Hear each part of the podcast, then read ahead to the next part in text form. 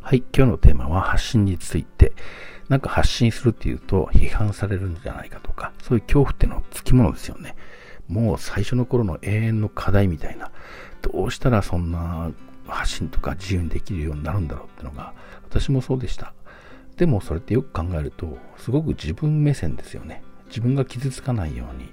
え、自分が安全な場所場所にいるようにっていうことで、自分のことしか考えてないですよね。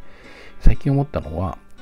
えー、発信ってのは、ただ自分が体験したこと、毎日生きていて、何か問題があったりして、何か心が動かされるようなことがあったりして、そこで自分がどう捉えて、どういうふうな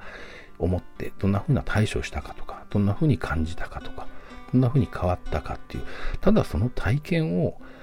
もう伝達するだけなんだなと思うんですね。それは自分のためじゃなくて、少なくとも少しは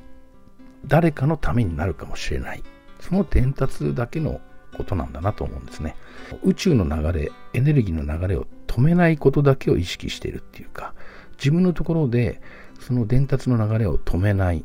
お金の流れを止めない、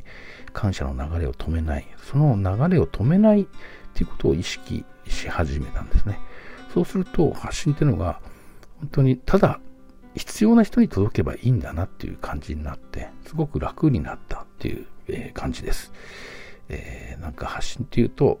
ついつい自分を守る、そこを恐怖で考えてしまいがちになりますが、流れを止めないっていうような、そんな風に考えると、発信っていうのが怖くなくなったり、もっと自由にできる、楽しくできる、貢献感を持ってできる、そんな感じになるかもしれませんね。